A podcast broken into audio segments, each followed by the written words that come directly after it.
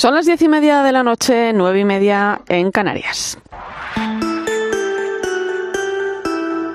Irene Pozo. La linterna de la iglesia. Cope, estar informado.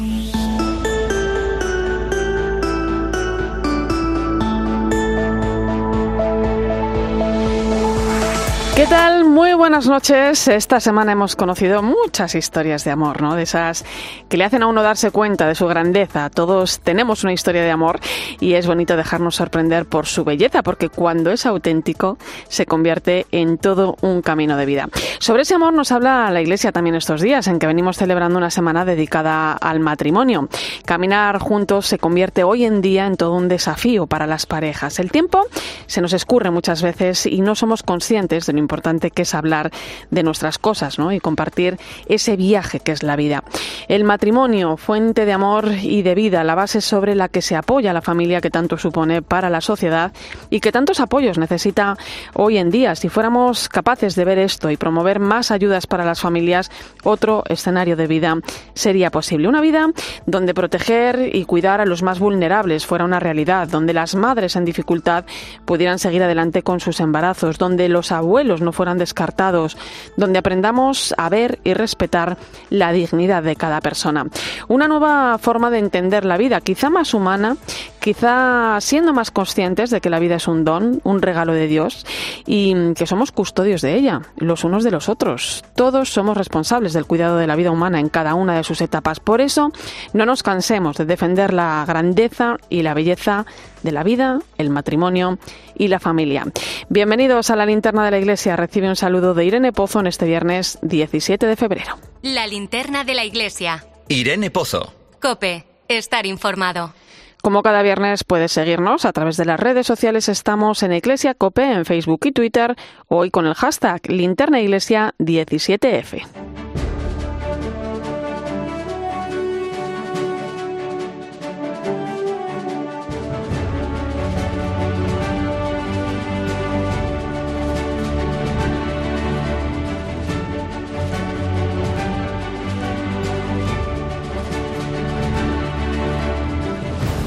Repasamos hasta ahora las principales claves de la actualidad de la Iglesia que nos deja la semana Nacho de Gamón. Muy buenas noches. ¿Qué tal, Irene? Buenas noches. Comenzamos con las reacciones de la Conferencia Episcopal Española ante las declaraciones de, del fiscal general del Estado. Por medio de una nota, los obispos españoles manifiestan su sorpresa ante las declaraciones del fiscal general del Estado, Álvaro García Ortiz, que en una comparecencia en el Senado ayer jueves aseguraba que la respuesta de las 70 diócesis españolas a la petición de la Fiscalía de entregarle todos los datos que tuvieran sobre abusos sexuales ha sido escasa. En concreto, afirmó que solo 30 de las 70 respondieron al requerimiento y muchas de ellas con respuestas modelo. Ante esas palabras, la conferencia episcopal ha respondido señalando que todas las diócesis mantienen una decidida relación de colaboración con la justicia y en concreto con la Fiscalía dentro de los límites que la propia ley permite. Y recuerda que las diócesis, en la línea de lo reiterado por la Santa Sede en numerosas ocasiones, comunican a las fiscalías las denuncias de menores de edad recabadas en las oficinas en cuanto tienen conocimiento de ellas. Más cosas. Continúan las reacciones a la aprobación este jueves de la ley trans y de la nueva ley del aborto. Sobre esta última se pronunciaba el presidente de la Conferencia Episcopal Española, el cardenal Juan José Omella, en un tuit donde recordaba que 13 millones de españoles se encuentran en situación de exclusión social y que tenemos una de las más bajas tasas de natalidad de la Unión Europea. El aborto se consolida como un derecho, decía, mientras nuestros gobernantes no abordan los verdaderos y urgentes problemas sociales. En otro tuit, el cardenal Omella asegura que es una incongruencia que se escandalicen porque se abandone un bebé ah, de 10 meses cuando ha pasado 9 en el vientre de su madre, pero que no se inmuten si es martirizado con menos de 9 meses dentro de su madre. Eso sí, si nace con 5 meses, exigen luchar por salvarlo y mientras nos prohíben romper un huevo de águila, decía. Un día antes de la aprobación de estas leyes, diferentes confesiones religiosas firmaban en la sede de la Conferencia Episcopal una declaración interreligiosa sobre la dignidad de la vida humana. Entre ellas se encontraban representantes del Islam en nuestro país y diferentes confesiones cristianas. Siguiendo el acto estuvo nuestra compañera Sara de la Torre. Buenas noches.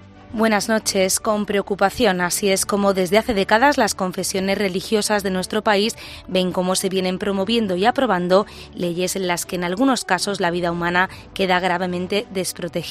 Este es el inicio de la Declaración Interreligiosa sobre la Dignidad de la Vida Humana que los líderes católicos, musulmanes, evangélicos, ortodoxos y anglicanos de España han firmado en un acto histórico para elevar una sola voz en torno a la protección de la vida. La dignidad humana, insiste vocación no depende de sus circunstancias vitales ni del consenso social, sino que es una cualidad intrínseca de todo ser humano. Queremos dar pues ese mensaje propositivo y positivo a la sociedad española de que la, la, la, la fe, la, creencia en Dios no es un obstáculo para la vida ni para la dignidad de la persona, sino, lo contrario. Los firmantes piden a la sociedad en general y a la comunidad política que reflexionen una vez más y asuman el compromiso de cooperar y trabajar juntos para que toda vida humana sea protegida y custodiada como un don de Dios dotado de la más alta dignidad.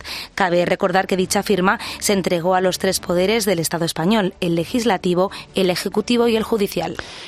Gracias, Sara. Efectivamente, ese documento firmado por las principales confesiones religiosas ha sido entregado en la sede de los tres poderes del Estado. Sí, este jueves una representación de la religión islámica y de la Iglesia Ortodoxa rusa lo ha entregado en el Ministerio de la Presidencia, mientras miembros de las iglesias evangélicas y de la Iglesia Ortodoxa de Constantinopla lo han depositado en el Congreso de los Diputados. El miércoles, representantes de la Iglesia Anglicana, de la Iglesia Ortodoxa Rumana y de la Iglesia Católica lo entregaron en el Consejo General del Poder Judicial. Tras hacerlo, el secretario general de la Conferencia Episcopal, señor César García Magán aseguraba que esta declaración está destinada a todos los hombres y mujeres de buena voluntad. Pero tenemos como, como pastores de nuestras iglesias pues el, el, derecho y también el deber de ofrecer nuestra palabra no solamente para nuestros los fieles, para nuestros miembros de nuestras comunidades, sino para todos los hombres y mujeres de buena voluntad, también se incluyen los políticos, entre hombres y mujeres de buena voluntad, pues que quieran escuchar nuestro mensaje. A partir de las 11 de la noche tendremos la ocasión de charlar con él sobre estos temas, mientras te cuento que la Iglesia en España está celebrando la Semana del Matrimonio, coincidiendo con la fiesta de San Valentín. Con Forever Dates, que así se llama la campaña de este año, la Conferencia Episcopal Española quiere proponer la grandeza y la dignidad del matrimonio cristiano y mostrar su belleza a la sociedad. Para ello, ofrecen una serie de guías, consejos e iniciativas como catas de vino, escape rooms o rutas románticas, además de testimonios a través de la página web matrimonioesmas.org, al más puro estilo de un conocido programa de televisión al que la gente acude a buscar pareja.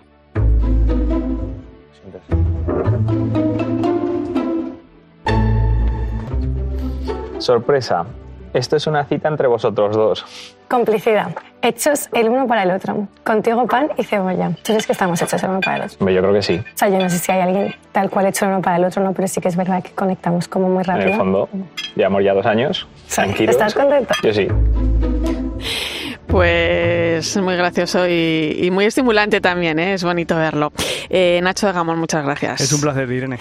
Vamos con la información de nuestras diócesis. Comenzamos en Menorca, donde ya tienen nuevo obispo. El elegido por el Papa Francisco ha sido el sacerdote Gerard Villalonga, hasta ahora vicario general de la diócesis y administrador diocesano desde el traslado de Monseñor Conesa Solsona. Cope Menorca, Miguel Ángel Pons, buenas noches. Buenas noches. Gerard Villalonga Aillín nació en Mahón, va a cumplir 65 años en abril. Fue ordenado sacerdote en la Catedral de Menorca el 20 de junio de 1987.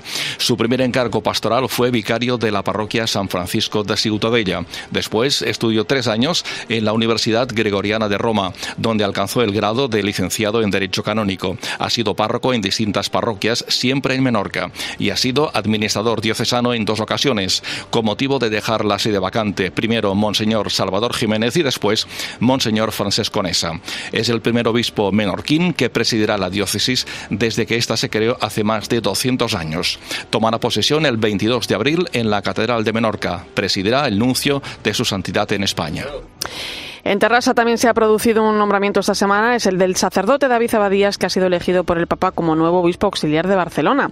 Hasta el año pasado, Abadías era decano de la Facultad Antoni Gaudí de Historia, Arqueología y Artes Cristianas del Ateneo Universitario San Paciano de la Ciudad Condal. Cope Barcelona, y Mons, buenas noches. Buenas noches, Irene. La Archidiócesis de Barcelona vuelve a estar completa porque desde este martes cuenta con un nuevo obispo auxiliar. David Abadías es el escogido por el Papa Francisco, un regalo que el cardenal Juan José Omeya, arzobispo de Barcelona, le ha agradecido al pontífice. Este nombramiento llega un año después de la prematura muerte de Antoni Badell, a quien Abadías le dedicó sus primeras palabras. Ahora, Monseñor Abadías recoge el testigo con mucha ilusión. Dar gracias al Señor por este momento. Es un momento bonito, es un momento también lleno de, emoción, pero como decíamos también con mucha paz. Abadías Nació en Barcelona en 1973 y se licenció en Teología e Historia de la Iglesia. En el año 1998 fue ordenado sacerdote y se trasladó a Tarrasa para realizar sus funciones. Ahora asume este nuevo cargo con alegría por volver a casa, a Barcelona. Es una ilusión también, ¿eh? Volver, aunque no tengo sensación de haber marchado del todo nunca tampoco, ¿no? Pero es verdad que ahora tengo que volver y por tanto, sí, aprender y conocer mejor toda la realidad de la diócesis. La ordenación episcopal de Monseñor Abadías tendrá lugar el 25 de marzo en la Basílica de la Sagrada Familia. Y esta semana también el Papa Francisco ha aceptado la renuncia por edad de Monseñor Javier Salinas, obispo auxiliar de Valencia. Cumplió los 75 años el pasado mes de enero. Antes de ser obispo auxiliar de Valencia, fue obispo de Ibiza, de Tortosa y de Mallorca. Más cosas. Durante el año 2022, el proyecto Repara del Arzobispado de Madrid atendió a 102 víctimas directas de abusos y a 19 familiares de estas. Además, acompañó de modo terapéutico a cinco personas agresoras y victimarios y efectuó más de 100 intervenciones puntuales o asesoramientos, muchas veces a otras instituciones. A todas estas personas se le ofrecieron más de 1.500 sesiones gratuitas de atención psicológica y escucha. Lidia Troya es la responsable de primera acogida de Repara. Bueno, de alguna manera vamos abriendo los ojos a la terrible realidad de los abusos. Somos muy conscientes de que el sufrimiento de las personas víctimas es en buena parte evitable. A la mayoría les duele aún más la falta de respuesta, la incomprensión, la revictimización con la que se han encontrado que el abuso en sí que padecieron. La escucha, la validación, el reconocimiento y, el hacerse cargo resitúan a las víctimas y les permiten iniciar un camino de sanación. Y terminamos en la Basílica del Real Monasterio de Santa María de Guadalupe, que ha acogido esta semana el acto de hermanamiento del de la Morenita de los Villuercas con el, con el de Nuestra Señora de Guadalupe en México. Un evento que además ha contado con un mensaje del Papa Francisco Cope Toledo, Cristóbal Cabezas. Buenas noches. Hola, muy buenas noches. El Papa recordaba la advocación de Guadalupe y ponía también el acento en el hecho de que la Virgen María nos interpela para ser fermento de comunión entre Dios y los hombres. Al hilo de esta celebración, el lunes en territorio extremeño escuchamos también las palabras del arzobispo de Toledo. Da remedio a nuestros males, Señor. Una realidad donde se desprecia la vida, donde realmente la gente o, o, o los jóvenes han perdido muchas veces el sentido de la fe y de la esperanza. Celebración que contó con la presencia de los caballeros y damas de Guadalupe, además de la confraternidad de operarios del Reino de Cristo, sociedad de vida apostólica surgida en la capital mexicana y con sede en Olías del Rey Toledo, que posee, por cierto, una gran vinculación con la Virgen de Guadalupe. Escuchas la linterna de la iglesia. Con Irene Pozo. Cope, estar informado. Este mes el Papa nos ha pedido que las parroquias, poniendo la comunión en el centro, se conviertan cada vez más en comunidades de fe, fraternidad y acogida hacia los más necesitados. Unas parroquias de puertas abiertas. Lo estamos llevando a cabo en España. Es algo que ha intentado comprobar esta semana Manu Torralba, que se ha acercado a dos de ellas. En el carrer mayor de la localidad de Moncada, a 30 minutos de Valencia, sorprende ver la de gente que se agolpa en la capilla de la adoración de la iglesia de San Jaime Apóstol. Por aquí pasan cada día unas 100 personas para rezar, muchos de ellos jóvenes que no han recibido una educación católica desde niños. Es el caso de Laura, tiene 32 años y se ha bautizado esta Nochebuena. El proceso hasta llegar a mi comunión ha sido precioso. No hay ni un día que no lo recuerde y me emocione. El Señor te pone a las personas indicadas que me hicieron comprender que yo era cristiana y que quería recibir los sacramentos. En Moncada cada vez son más habituales casos como el de Laura, y es que la comunidad no deja de aumentar. El párroco Javier Grande nos cuenta que se debe a los cambios que han realizado en su comunidad en los últimos cinco años. Han pasado de desarrollar una pastoral de actividades a una pastoral de procesos, lo que resulta mucho más enriquecedor para los fieles que participan en la vida parroquial. Está dando un cambio, sí, porque por un lado los parroquianos de toda la vida que están entrando en esa dinámica y por otro está habiendo bastantes personas ¿no? que estaban alejadas de la iglesia y que en este momento están volviendo. ¿no? Y luego ya nos encontramos con personas que no han tenido ningún tipo de relación con la iglesia. Algo parecido ocurre en la iglesia de San Pedro Poveda, en Jaén. Su párroco, Julio Segurado, nos da las claves para tener una comunidad tan participativa como la suya. Se centran no tanto en la catequesis a los jóvenes, como siempre ha sido tradición, sino más en la invitación a los adultos a celebrar la fe y encontrarse con el Señor. Debe haber una relación, una persona que está en tu ambiente, de trabajo, de familia, que te anuncia otra realidad y te invita a vivirla. Y después la parroquia, creemos que es el lugar, el ámbito donde el primer anuncio se debe, se debe trabajar más, que apenas tenemos primer anuncio en las parroquias. Dos ejemplos, Juan y Pedro, miembros del Consejo Pastoral, muy centrados en el llamado primer anuncio. Queremos seguir también ayudando a los más necesitados, haciendo crecer los proyectos que tenemos en marcha y acogiendo los nuevos proyectos que vayan surgiendo pero también queremos gestionar la caridad como un elemento de evangelización. General, y aunque parezca que es mucho lo que puedo aportar a la parroquia, es nada con lo que ella y esta comunidad me aporta a mí. No tengo con qué darle gracias a Dios por pertenecer a esta familia de San Pedro Poveda. Ahora mismo en la parroquia de San Pedro Poveda hay 150 personas que se reúnen todas las semanas en grupos de vida para formarse y vivir en comunidad. Dos ejemplos de parroquias donde las cosas, evidentemente, se están haciendo bien.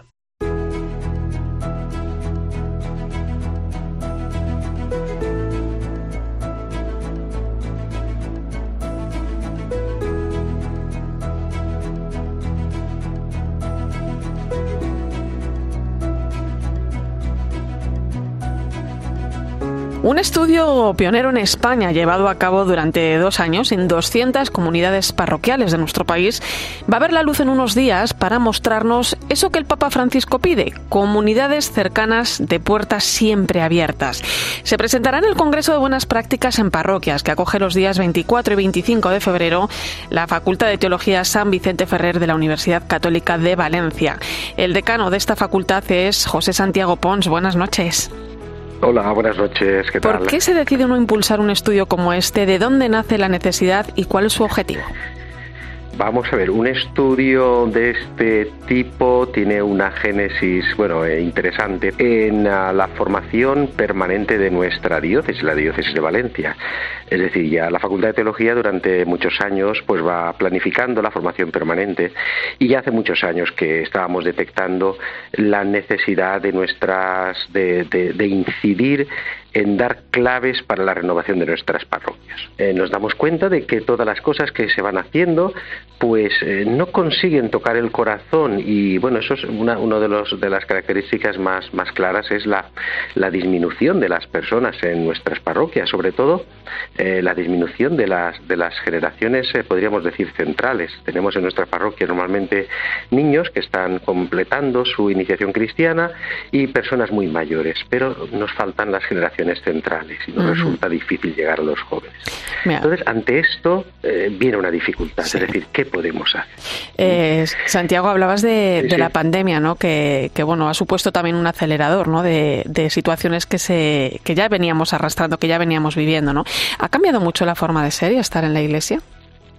Esto aún estamos descubriéndolo. Ha habido cosas muy positivas eh, de la pandemia. Hemos descubierto que somos capaces de reinventarnos, que somos capaces de reaccionar. Eh, le hemos perdido miedo a, a, los, a los medios de comunicación, a las transmisiones en vídeo, etcétera, etcétera. Es decir, ha habido cosas muy interesantes y se han hecho cosas muy bonitas. Uh -huh. Pero nos hemos dado cuenta de una cosa, hemos caído en la cuenta eh, de una conta. Es lo que, lo que Armando Mateo, uno de los ponentes de, del Congreso, llama el signo de las iglesias medio vacías. Y en realidad no es que nos hemos dado cuenta ahora de, de, de, eso, sino precisamente los que más nos están faltando son las personas mayores. Y era esa falta de, sobre todo, de jóvenes y adultos en nuestras parroquias. Uh -huh. Oye, ¿cómo debe ser una parroquia del siglo XXI?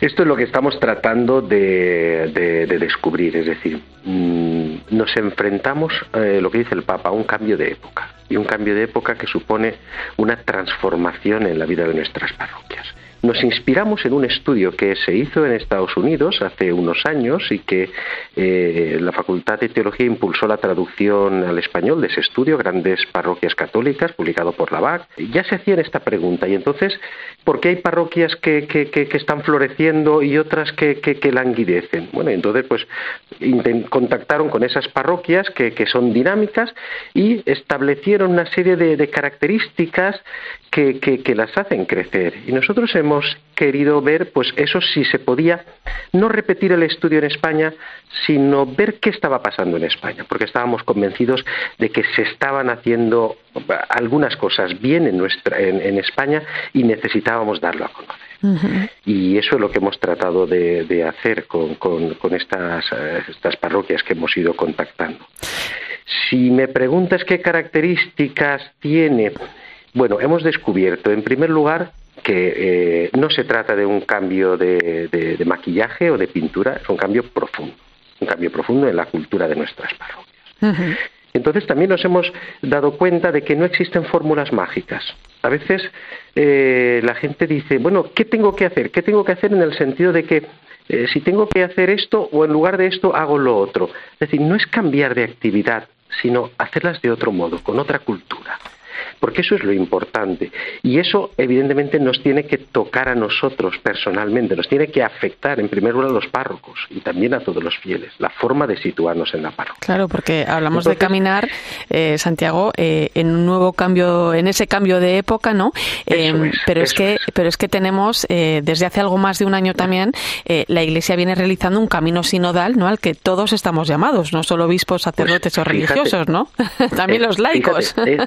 Este, este cambio sinodal, ahora estamos hablando mucho de sinodal, y estas parroquias que están eh, iniciando el, camino, estas parroquias que habían iniciado el camino, pues ya lo habían descubierto y lo llamaban de otra forma. Fíjate, lo llamaban compartir el liderazgo. sé que a veces la palabra liderazgo es una, una, palabra que suena mal en español, pero es compartir la responsabilidad. Es decir, eh, no hemos encontrado un modelo específico de parroquias porque son muy diversas, porque cada parroquia se enfrenta a desafíos distintos, pero sí que tienen todas, podríamos llamar, un aire de familia. Una de las características es esa.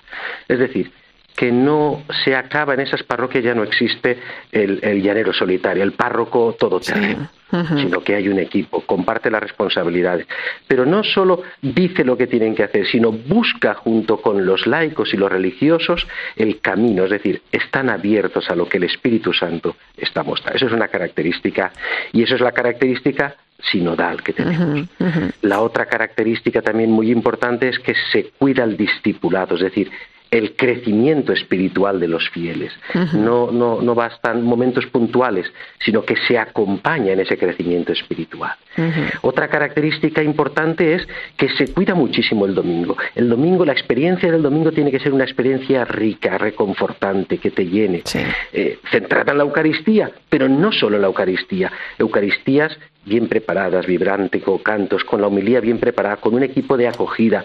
Eh, bueno, pues todo eso está dando vida a todas estas parroquias. Y bueno, no sé. Es una maravilla, suena muy bien, ¿eh? Suena muy bien.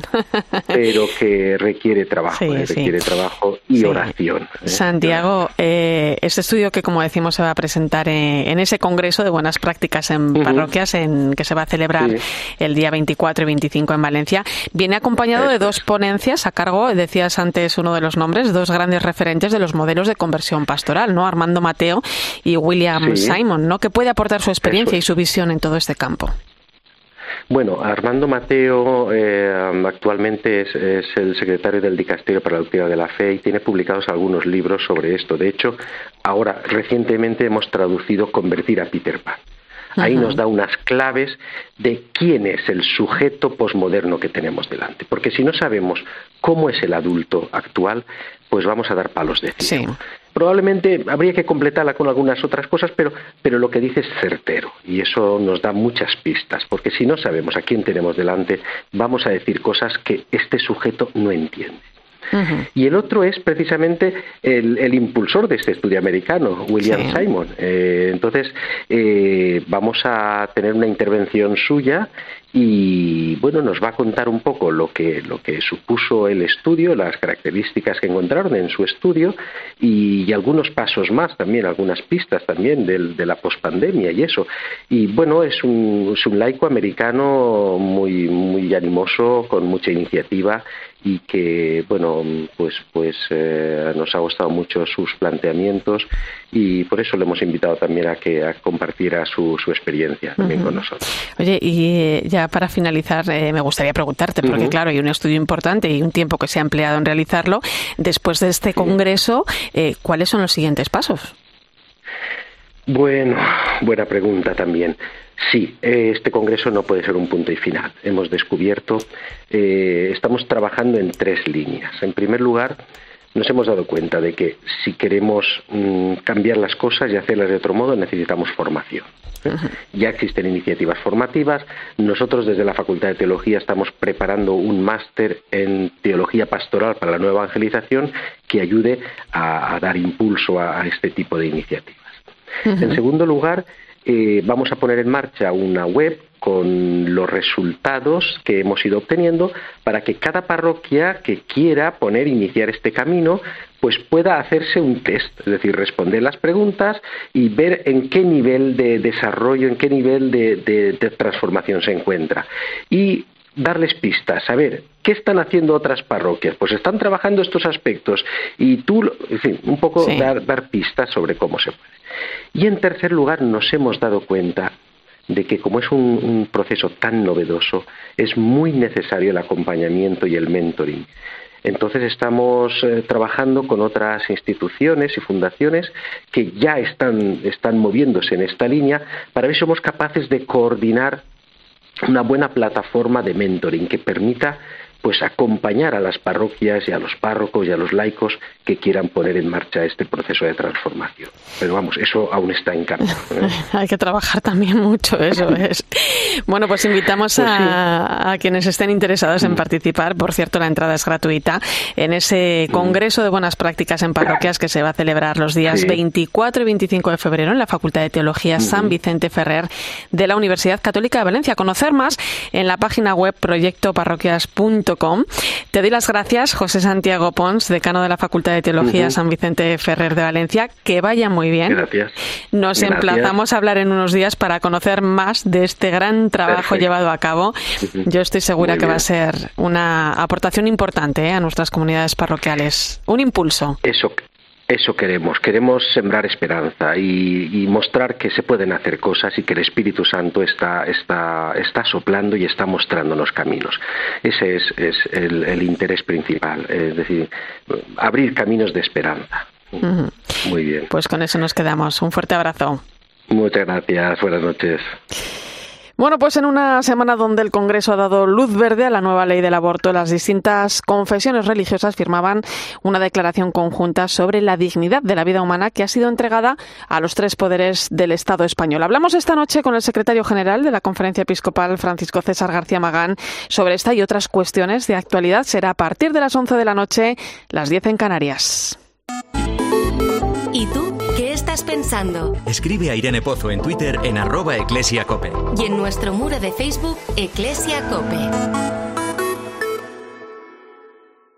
La radio es más radio cuando nos escuchamos. Estamos en varios lugares. Primero en Madrid, un centro especializado en salud mental. Mira, Jorge, Carlos sufre un trastorno depresivo mayor. Más o menos sobre los 10, 12 años empieza a tener pensamientos depresivos. ¿Cuál fue, Marta, tu tabla de salvación para que no te venciera la anorexia? Tener el objetivo de salvar a otras personas. Estamos eh, pisando terreno para contar ese problema tan silenciado en Cuatro millones de personas en España que sufren depresión. La terapia es una inversión. Ahora me conozco mi mente. En los deportes este también es un tema capital. La salud mental es capital. Sin duda, Juanma. Y de hecho una de las mejores deportistas de la historia. Es psiquiatra en este Hospital del Mar de Barcelona. Silvia, buenas tardes. Hola, buenas tardes. ¿Va bajando la edad de vuestros pacientes? Cada vez hay más adolescentes que tienen psicopatología, que tienen... En COPE, Carlos Herrera. Ángel Expósito. Juanma Castaño. Pilar García Muñiz. Pilar Cisneros. Fernando de Aro. Están más cerca de ti si es un soldadito.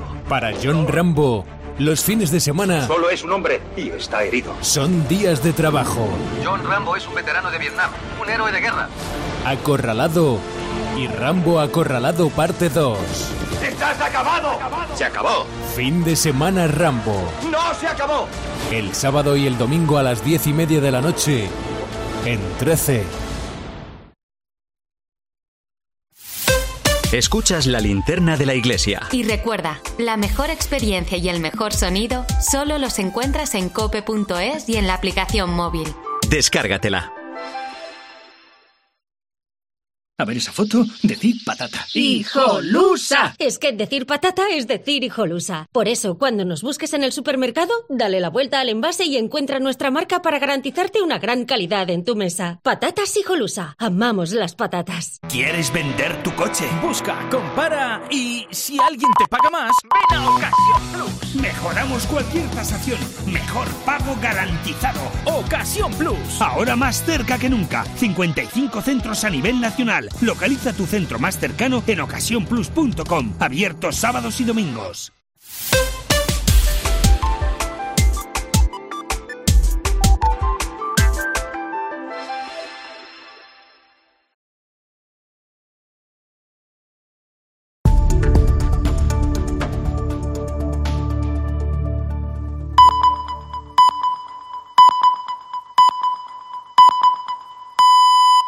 Once de la noche, 10 en Canarias. Irene Pozo. La linterna de la iglesia. Cope. Estar informado.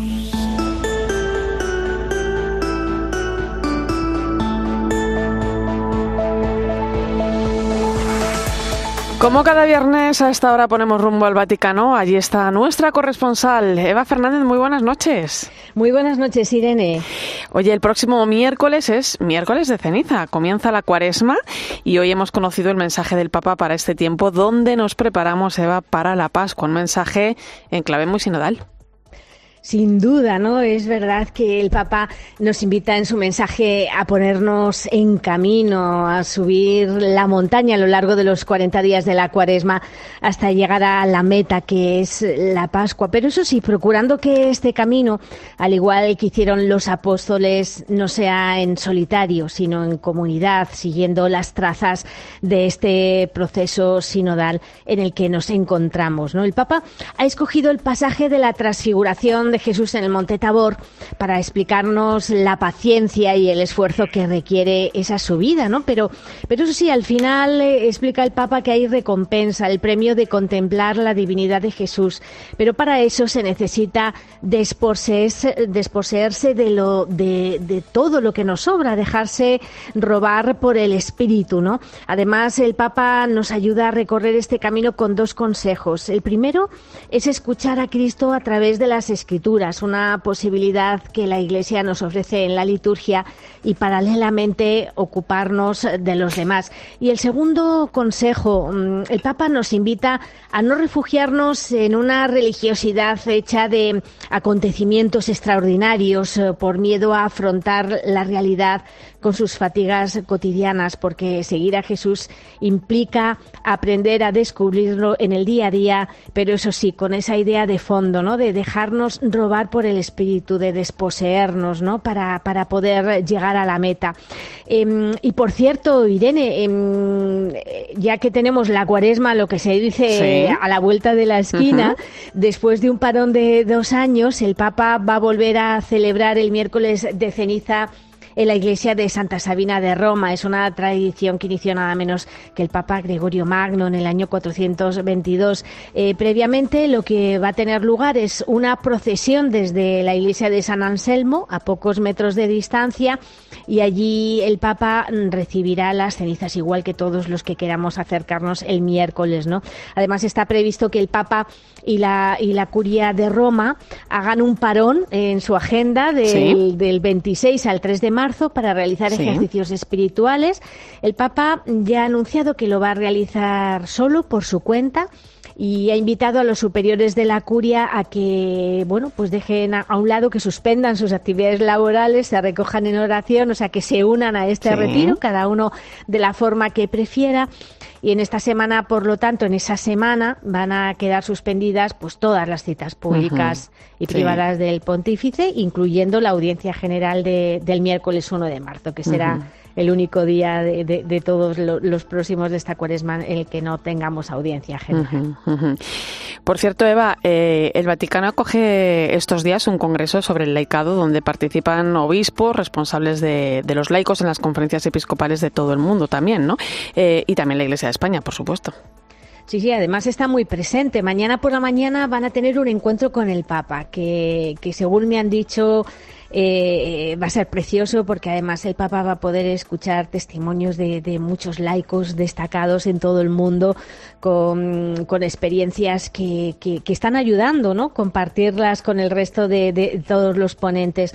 A lo largo de estos días, Irene, y también mañana, eh, seguro que se seguirá subrayando la necesidad de que, mm, pues, por ejemplo, obispos, sacerdotes consulten a los laicos antes de, emprender cualquier iniciativa importante en su diócesis o parroquia em, y, también la necesidad de confiar a laicos tareas eh, eclesiales que por su naturaleza no requieran la presencia de clérigos.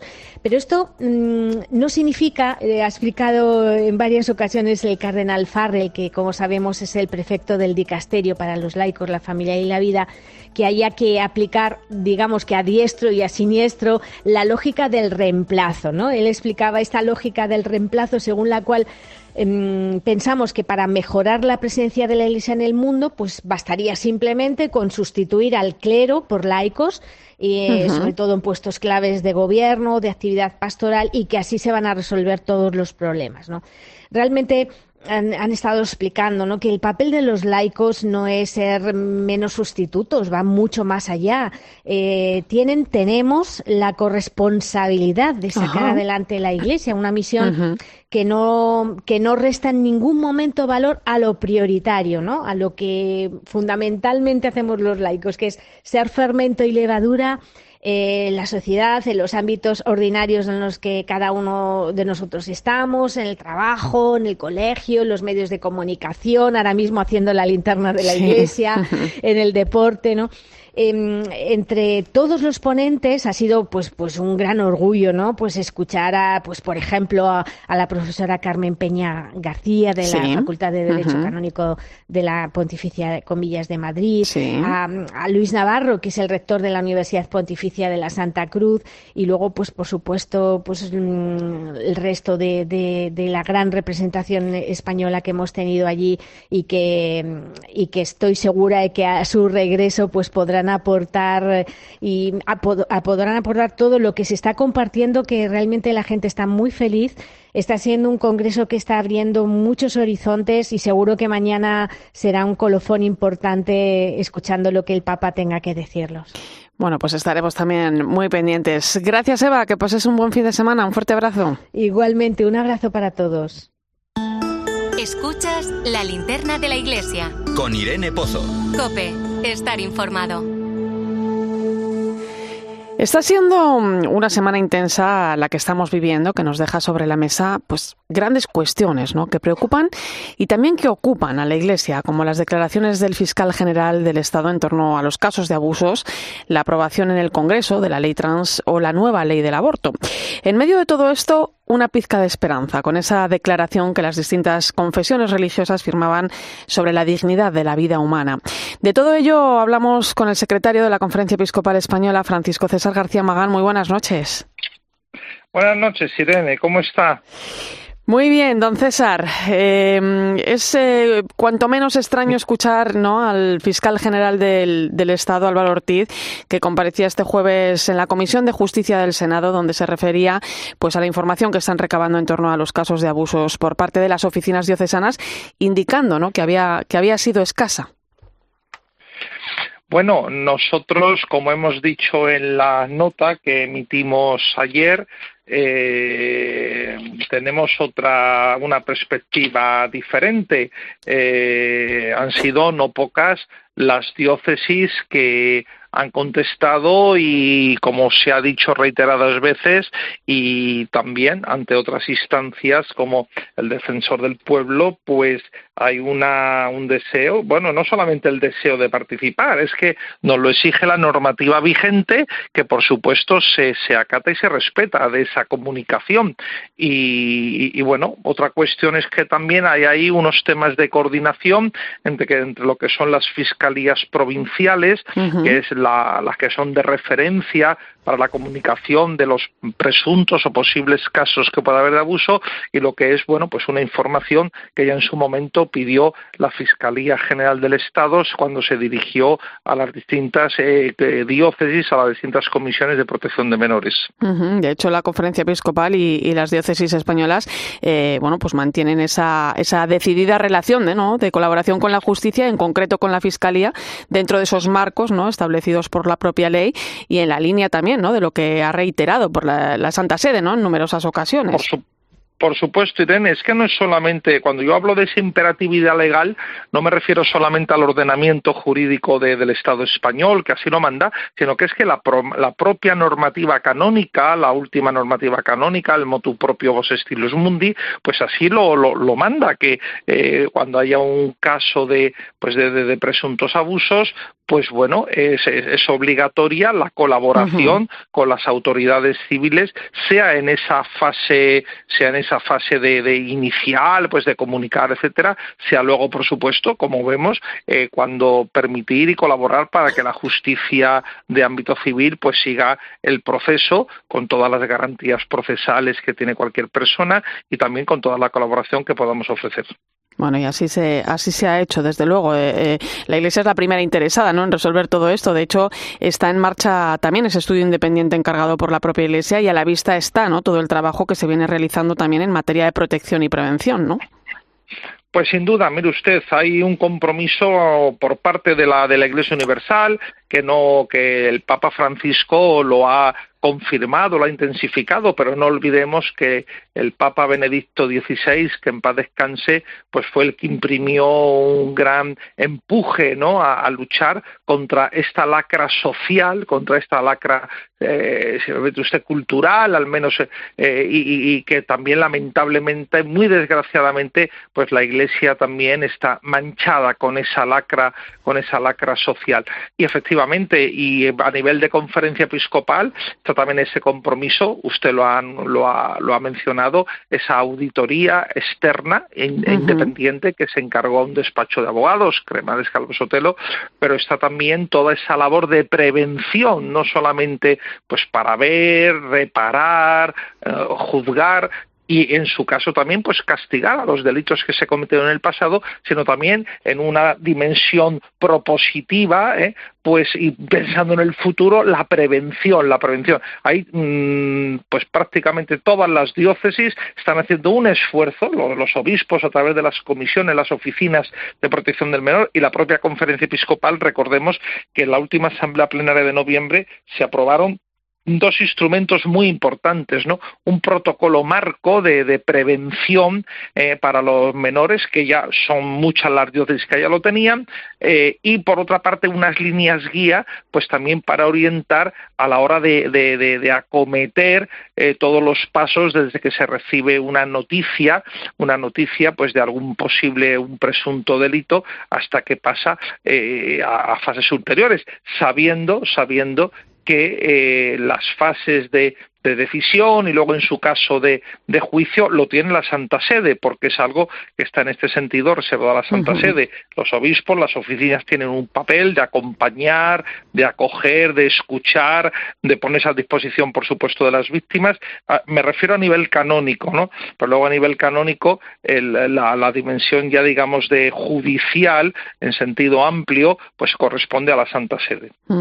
Y además se vienen dando grandes pasos, ¿eh? y, y son pasos pasos que no tienen marcha atrás, ¿eh? y eso hay que valorarlo también positivamente. Eh, otra cuestión. Sin duda, eh, sin duda, sí, perdone, Irene, sin duda, sin duda, yo creo que la, la Iglesia, eh, y digo, en ese contexto de que es un, un mal, un mal social que tenemos, un mal social que tenemos, pues la Iglesia está dando pasos muy importantes y haciendo también, mm, bien, a pesar de lo que se pueda decir, algunas voces que puedan decir en, en, alguno, en algunos ámbitos, está haciendo un, un ejercicio y un esfuerzo de transparencia, no pequeño, no pequeño. Sí, sí.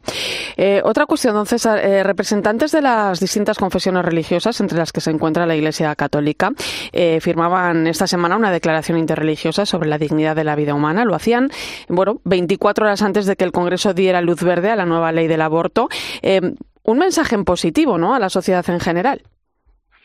Pues un mensaje muy positivo, mire Irene, y, en primer lugar a los, a los creyentes, a los miembros de las distintas iglesias, confesiones o distintas religiones, eh, y un mensaje también positivo, digamos, hacia afuera, hacia la sociedad, donde se ve que eh, las cuestiones fundamentales que tocan lo que es lo esencial del ser humano, del hombre la mujer, lo que es la, la, la, raíz antropológica de la persona humana, no queda circunscrito a la profesión de, una fe concreta, como es en nuestro caso pues la, la, Iglesia Católica o en sentido más amplio los hermanos cristianos, sino que es que está ahí presente, presente en, en, en eh, ahí había una representación pues de las claro de las grandes iglesias, de los grandes de los grandes monoteísmos, ¿no?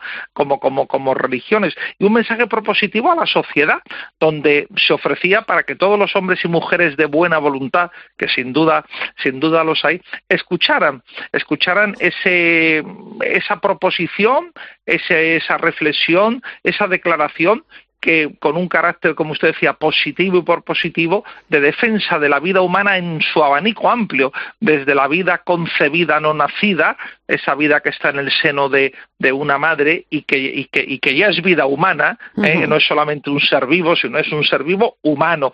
Eh, luego los que estamos en, hay una continuidad eh, ontológica, cualitativa, de lo cuando estamos en la cuando estamos fuera, hasta ese momento final de lo que es que ese ser humano que está en una fase terminal de su enfermedad tiene la misma dignidad que tenemos usted y yo, cualquiera de nuestros oyentes. Y en medio de eso, como se subrayó, esa apuesta por la vida nos lleva nos llevaba en la declaración eh, pues hablar de, de, los que lo están pasando mal, de los que no tienen lo necesario para vivir, de las mujeres víctimas de violencia intradoméstica, de, de, de las personas, porque todo eso es cuidar la vida. Sí. Y el mensaje es que las religiones y la fe religiosa, como dijo Benedicto XVI, mm, Dios no es un rival del hombre, Dios es el aliado del hombre y encuentra en una fundamentación pues sólida y fuerte de, de, de, para, para reconocer su dignidad y sus derechos. Y con vistas a la sociedad tiene también un sentido especial.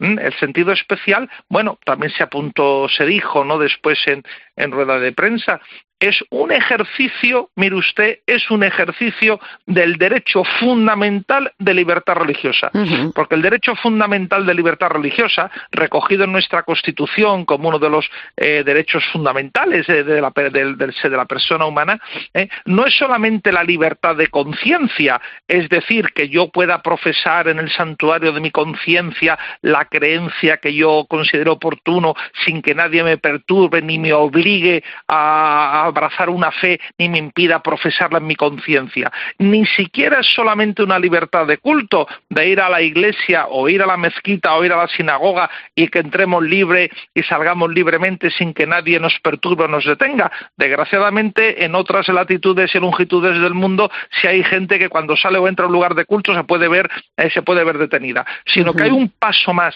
y ese paso más es estar en la plaza pública, es estar en la calle pública como lo que somos, como creyentes. Y en este caso era un testimonio de, católicos, cristianos, ortodoxos, eh, hermanos evangélicos, anglicanos y también musulmanes. Y estamos y tenemos derecho a estar en la plaza pública. Para estar en la plaza pública los creyentes no tenemos por qué ocultar nuestra condición de fe, sino que ese derecho de libertad religiosa también nos es, tiene como, como consecuencia estar comunitariamente, conjuntamente, en la plaza pública, ofreciendo, ofreciendo y testimoniando nuestros principios. Y eso tiene también esa dimensión importante para la sociedad. Y de hecho, eh, la declaración se ha entregado también a los tres poderes del Estado.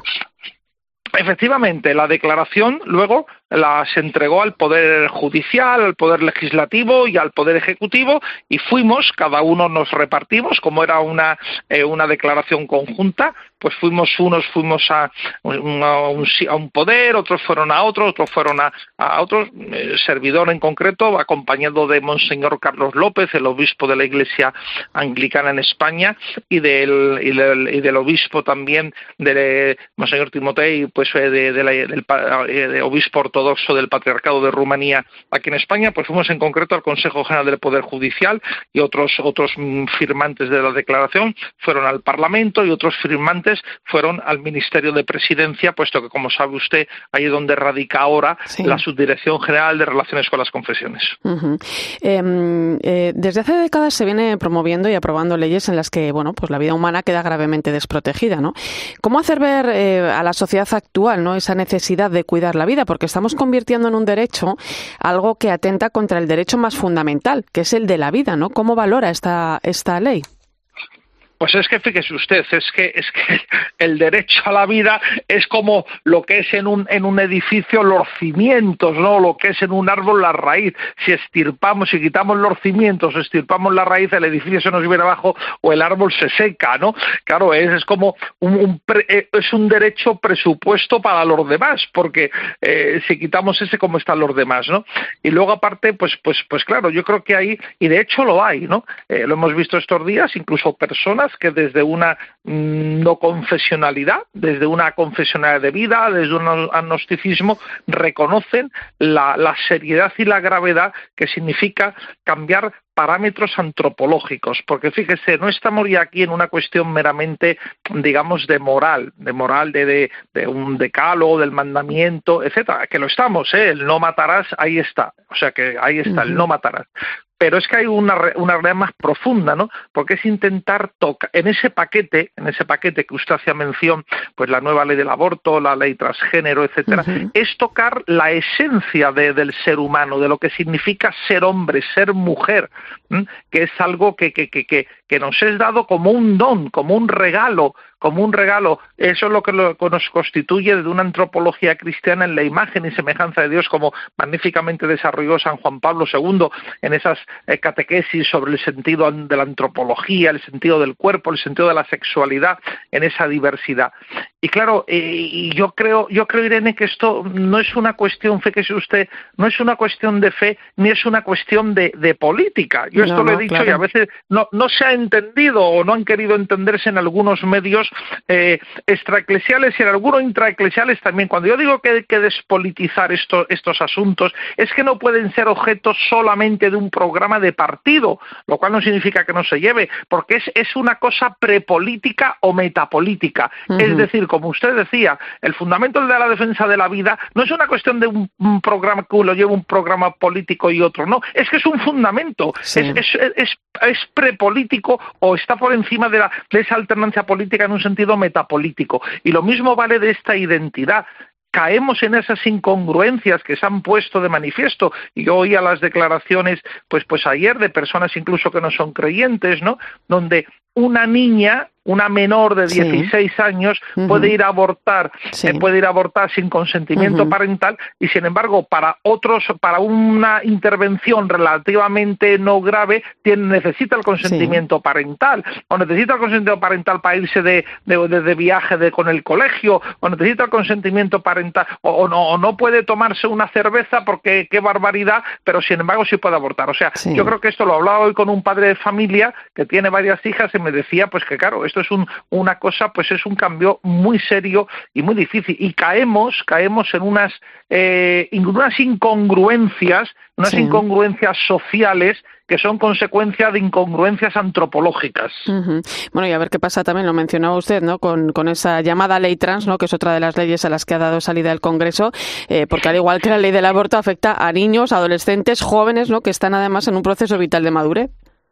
Efectivamente, ¿no? Eh, y es decir, y por supuesto, pues también lo dice la ciencia, que puede haber casos sin duda de esa disforia de, de, de, de, sexo y que, bueno, porque ahí pues, pues lo, eh, tiene en algunos casos, algunos casos, en algunos porcentajes, pero en otros casos, como usted dice, ¿no? Eh, bueno, pues eh, yo escuchaba eh, también a, a, algún especialista que decía quién no ha tenido un montón de crisis en su adolescencia de no saber qué quería ser, qué quería ser en la vida y puede entrar también ese momento de crisis, ¿no? Que esa incongruencia que esos menores no se les reconoce una madurez, pues para poder ejercer un voto, por ejemplo, que es fundamental en una democracia de sus derechos, de su derecho político o para realizar determinados negocios jurídicos, determinados asuntos, porque es menor de edad y no tiene la, la, la capacidad de obrar la plenitud de sus derechos y deberes que, le, que tiene como persona y sin embargo se le reconoce. Y lo que es más grave, al margen de los padres, que son los que ejercen la patria potestad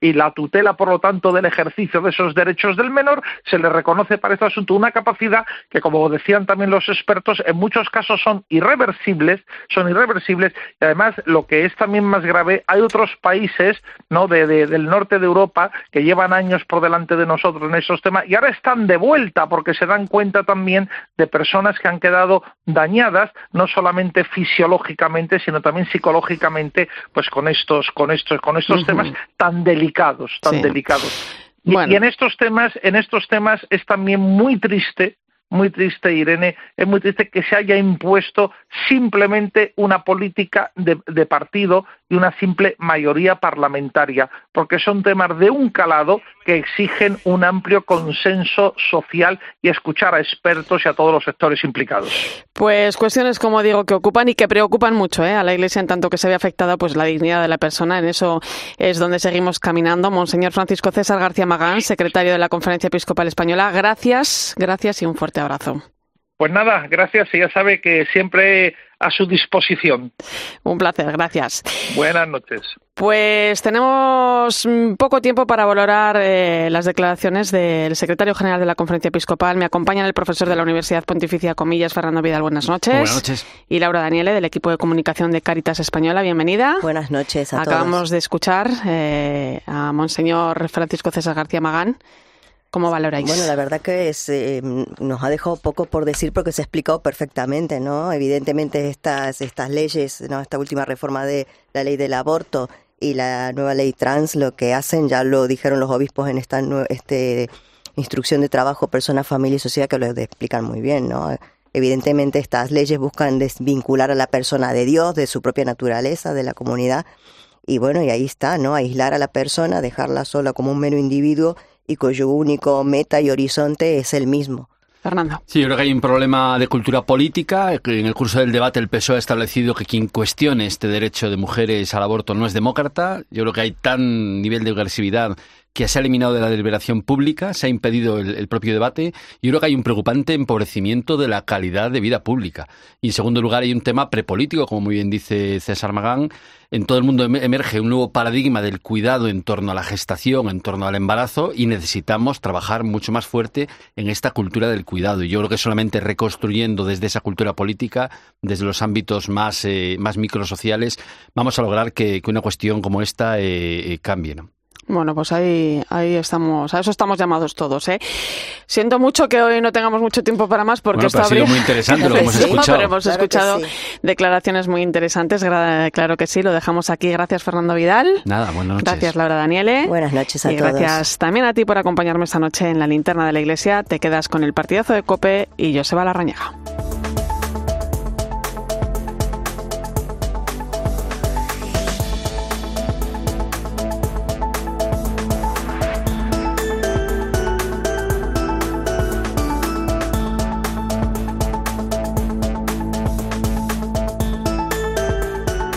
Pozo. La linterna de la iglesia. Cope, estar informado.